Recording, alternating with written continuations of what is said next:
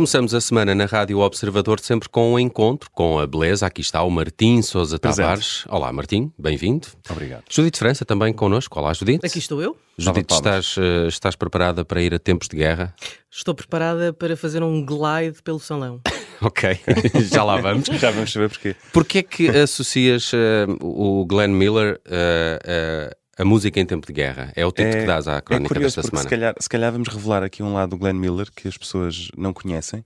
E uh, a ideia para este tema é uma notícia bizarra que poderá ter passado despercebida, aliás, acho que de certeza que passou despercebida, uh, que é o seguinte, e é de dezembro do ano passado. O Ministério da Defesa russo fez um apelo, uh, pouco antes do, do Natal, ao donativo de acordeões, guitarras e balalaicas, ou seja, tal como tem feito para medicamentos, para comidas em conserva, etc., uh, eh, para, para ajudar o esforço de guerra russo, apelaram a que a população oferecesse instrumentos musicais. E a notícia pode ser bizarra, mas na verdade no contexto russo não é uma surpresa, porque já desde os tempos do, do Exército Vermelho que é muito popular haver unidades de artistas que circulam pelas frentes de batalha e animam as tropas, no fundo. Para e, levantar aliás, a moral. Exatamente, para levantar a moral. E, e, chegou ainda aos nossos dias esta. Não fazem isso com artistas pop, como Marilyn Monroe se, se fez? Calhar, se calhar também, também o fazem. Uh, eu acho que isto vai música mais. agora no telemóvel, portanto isto é interessante. É, é verdade, é? sim. Eu acho que isto vai mais para o lado folclórico. Se eles pedem balalaicas, uh, imagino que não seja para, para rapar, mas se, se tem presente o, o Red Army Choir, aquele coro em que estão todos uhum. vestidos a militares e saltam e dançam e não sei o quê, ainda é uma, uma espécie de um apêndice que chega aos nossos dias, herdeiro destes modelos. Claro que eles não pertencem ao Exército Vermelho, que de resto já nem existe, mas perpetuam essa tradição. Mas bom, como eu não quero estar aqui a celebrar a glória do, do, Exército Vermelho nem do, do, Exército Russo neste contexto, gostava de dar o exemplo de outros músicos que decidiram por razões de consciência, voluntariar-se para apoiar a causa militar. E o Glenn Miller é um deles. Uh... Mas através de atuações para. Não, não. Uh, é curioso, então, então, não sabem mesmo que, não. que. Uau, ok, isto é fantástico. Então, em 1942, Glenn Miller era o músico mais popular dos Estados Unidos. Ele teve na sua carreira mais músicas a fazerem o top uh, do Billboard, dos, dos 100. Uh, teve mais do que o Elvis ou os Beatles em todas as suas carreiras. Teve 69 primeiros lugares no total, o que é incrível. Um, isto era o Glenn Miller e a sua orquestra, que se chamava mesmo Glenn Miller, Glenn Miller and His Orchestra, e que é no fundo o pai da Big Band moderna, portanto, uma uhum. orquestra de jazz muito à base dos metais. Neste ano, 1942, quando ele estava no pico da sua forma, ele faturava 80 mil dólares por mês em 1942, o que uh, à data de hoje equivale a mais ou menos 1 milhão e 300 mil dólares por mês. No entanto, Uh, ele decide que já não está a fazer o suficiente, uh, só a tocar por aqui e por ali, pelos casinos e tudo mais, e portanto alista-se que ele quer ir para a Europa combater e vai a um posto de recrutamento, neste caso da Marinha, e dizem-lhe vá, mas é para casa, uh, porque ele era miúpe, porque ele era casado e também porque ele era uma estrela. Portanto, havia aqui esta ideia: homem, acalme-se, achamos ótimo que queira apoiar, mas você é bom é a cantar. Portanto, bom, puseram na reserva. Ele não fica contente em ser reservista, portanto, consegue ser incorporado no exército como parte de uma, uma, unidade que são os Army Specialist Corps, que são o staff não militar, no fundo. Portanto, os contabilistas, os motoristas, os cozinheiros, etc., uhum. onde se incluem os músicos. E, portanto, ele, ele entra, ele envia uma carta a um general em que diz: Eu quero reformar a música militar, e, portanto, tudo isso. Bom, nessa qualidade, então, faça favor. E, portanto, ele muda-se para, para Nova York e fica ali a fazer emissões para a rádio, para, para, para os postos uh, na Europa, que depois retransmitiam as emissões americanas. Até que, em 1944, duas semanas antes do desembarque na Normandia, o próprio general Eisenhower pede que ele seja transferido para Londres para poder estar com aquelas tropas e dar ali uma, uma moral mais forte. Portanto, ele embarca no, no Queen Elizabeth, chega a Londres duas semanas depois do desembarque na Normandia e automaticamente ele e a sua banda são colocados nas instalações da BBC, onde vão fazendo transmissões a par com a Orquestra Sinfónica da BBC e põem-nos a viver num, num bairro onde havia uh, baterias antiaéreas e, portanto, eles não conseguiam dormir. E o Glenn diz: pá, só favor, ponham-nos ponham no outro sítio, pede a transferência. No dia seguinte, eles irem embora, cai uma bomba que destrói aquele bairro inteiro e morrem 75 pessoas e todos escapam. Portanto, eles, uh, uh, os próprios músicos dele dizem que há aqui uma coisa que é Miller Luck. Onde quer que eles estejam com o Glenn Miller, vai tudo correr bem.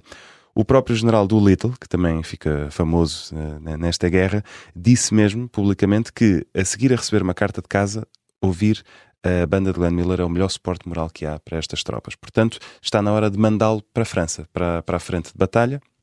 Estamos em dezembro de 1944. E vai com a banda toda. Vai com a banda. Ou seja, é mesmo à medida que as coisas estão a correr bem aos aliados, vão, vão mandando Glenn Miller cada vez mais para a frente, sempre longe das balas, mas perto dos soldados que, que estavam de facto no, no, teatro de operações. Para dar a sua Miller's Luck, não é? Exatamente. Estava também, a resultar também, nessa altura. Mas, exatamente. Portanto, dezembro de 44, eh, as operações já estão em França e o Glenn Miller está muito impaciente. Ele quer uh, ser enviado para lá, mas por causa de mau tempo, há dois voos que são cancelados. Ele não podia viajar com o pessoal militar, ele tinha que ir em voos civis e, portanto, perde duas vezes o avião.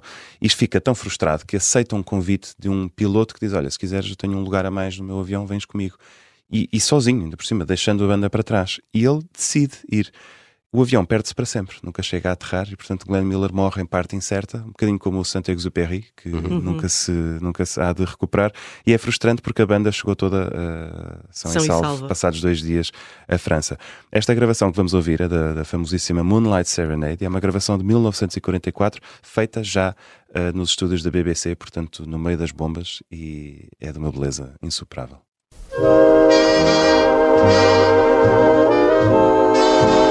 Lord.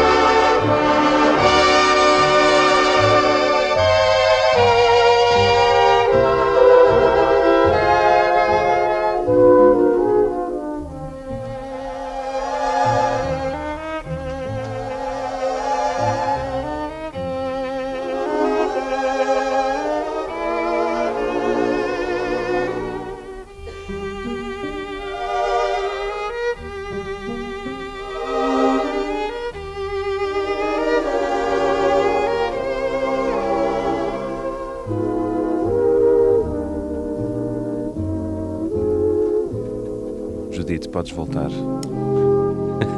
Temos que ir buscar a Judite à outra ponta da sala que estava aqui. E, e, e, deixar, e deixar o meu vestido com penas em baixo? Não. tem este lado, tem esta canção, uh, e, e, tem um lado um, uh, eh, também uh, preguiçoso. A minha pela má preguiça. Sim, uh, uma tarde de, uma, sim, numa cadeira de baloiço sim, no teu porch, não uma é? coisa no... pardacenta. Eu com esta não música é? redupio, vocês ficam eu com os pés ao alto. Eu fico num, é. num alpendre que esteja a dar um bocadinho de sol, uh, assim só na parte dos joelhos para baixo, sabes? Foi mais ou menos Exatamente. isso. Mas olhem, se, se, se, quiserem, no dia 30 de Abril, no CCB, vamos ter a Glenn Miller Orchestra. Oh. Oh. Portanto, isto é super, vem, vem super a tempo. Estava aqui a, é... a, ver a lápide de Glenn Miller e parece uma lápide claramente de um um, uma, pessoa, uma pessoa que morreu em combate. Sim, uma vítima, em serviço, uma vítima da Segunda Guerra Mundial. Exatamente, on duty, é não é? Sim, é muito e engraçado. De certa forma é verdade, ou seja, ele estava. Ele estava ao serviço do estava exército. Estava ao serviço, exatamente. É mas, mas, pronto, foi uma, uma estupidez. No entanto, esta Glenn Miller Orchestra, que é claramente a continuação da banda Glenn Miller, é talvez a banda fantasma mais longa da história. Não sendo uma, uma tribute band, uh, não deixa de ser uma banda que segue o modelo que, que o Glenn Miller criou e que vai tendo diferentes líderes que no fundo transmitem é. aquilo uhum. que era a, a forma de também fazer. com a Count Basie Orchestra. Exatamente, há algumas, há, e algumas assim de Dixieland ainda por aí, são muito antigas também. Sim. É verdade. Que é engraçado porque já ninguém aqui conheceu o Glenn Miller, obviamente, que morreu já, já faz quase 70 anos, mas o conhecimento vai sendo transmitido e, e mantido vivo e, portanto, promete ser um excelente concerto para quem quiser vir deslizar ou abanar na sua cadeira de balanço dia 30 de abril. Aí fica a sugestão. Glenn Miller no Encontro com a Beleza esta semana com o Martim Sousa Tavares e esta grande, grande história aqui contada com a vida e obra também do Glenn Miller. Obrigado Major por Miller. isso, Martim. Nada. Um abraço até, até para a semana. Até para a semana.